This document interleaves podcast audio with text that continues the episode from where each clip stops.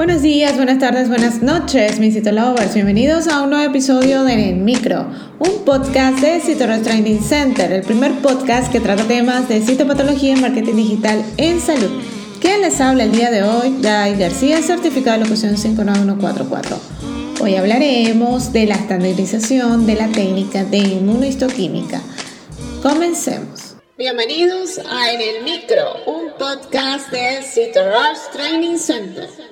Ahora, un momento de publicidad. Este mensaje llega a todos ustedes gracias a nuestro patrocinador Rush Training Center. A lo largo de tu vida, tú eres lo que aprendes, lo que compartes, lo que te esfuerzas, lo que sueñas, lo que te apasiona, lo que te inspira. Rush TC es tu plataforma de educación a distancia, la marca de un citolover de corazón.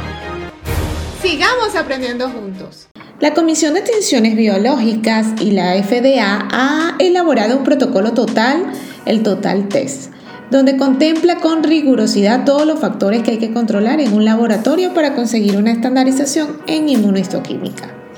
Basada en la alta especificidad y afinidad de la reacción antígenos-anticuerpos, la inmunistoquímica permite mediante el empleo de anticuerpos específicos y sistemas de atención determinar la expresión de biomarcadores o proteínas. Se puede realizar sobre tejidos en fresco, fijados en formol y coágulos citológicos que se incluyan en parafina, permitiendo así la evaluación simultánea de la morfología. Esta es una técnica compleja en la cual el resultado final está influenciado por múltiples parámetros de las bases preanalítica, analítica y posanalítica. Dependiendo de la selección y el rendimiento de estos parámetros, el resultado final de la técnica utilizando el mismo anticuerpo primario puede mostrar un rango de negativo a positivo para el antígeno objetivo.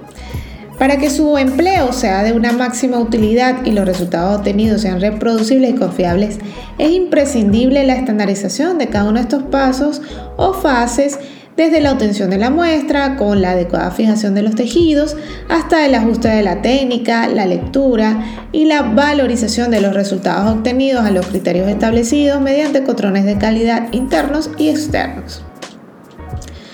Una adecuada técnica de inmunohistoquímica debe sentarse en una base sólida. En este sentido, debe prestarse especial atención a los diferentes factores que influyen de manera más importante. La FDA y la NICE elaboraron un protocolo para la estandarización y además establecieron la necesidad del uso de controles universales. Por tanto, hay dos factores principales que dificultan una buena estandarización en el laboratorio de inmunohistoquímica.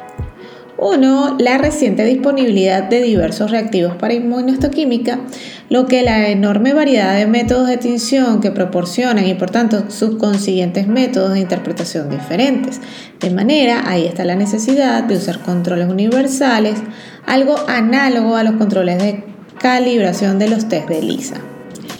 Eh, segundo, el clásico método de fijación en formalina y conservación en parafina, muy útil para una buena conservación morfológica del tejido, pero que afecta muy negativamente a la antigenicidad de las moléculas del tejido.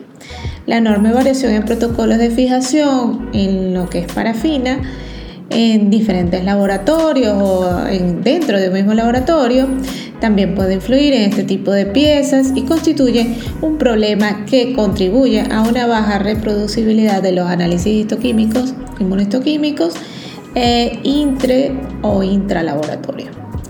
Para afrontar este problema de la alta variabilidad de protocolos y la baja reproducibilidad, los proveedores han trabajado en ofrecer variabilidad de protocolos y de soluciones, mejor fijación, mejorar los aspectos de los métodos de recuperación antigénica, mejorar los reactivos, así como los métodos de detención, desarrollando controles de referencia estándar. Con todo esto, lo que se pretende es asegurar la calidad buena y uniforme con un buen nivel de reproducibilidad y confianza suficiente que permita comparaciones de resultados entre laboratorios, especialmente en análisis semi-cuantitativos.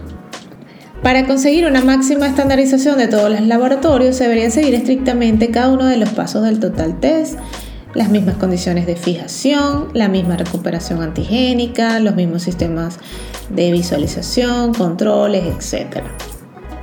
En nuestro training internacional de inmunohistoquímica aplicada a la anatomía patológica, vamos a aprender cada una de las fases preanalítica, analítica y postanalítica en este entrenamiento podrás descubrir los diferentes secretos ocultos de cada tejido, dominar las técnicas más innovadoras y convertirte en un maestro de la precisión en inmunohistoquímica.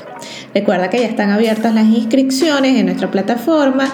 Este curso, entrenamiento dura cuatro meses y inicia el próximo año, el 15 de enero de 2024. Así que apúntate que ya se acá los cupos.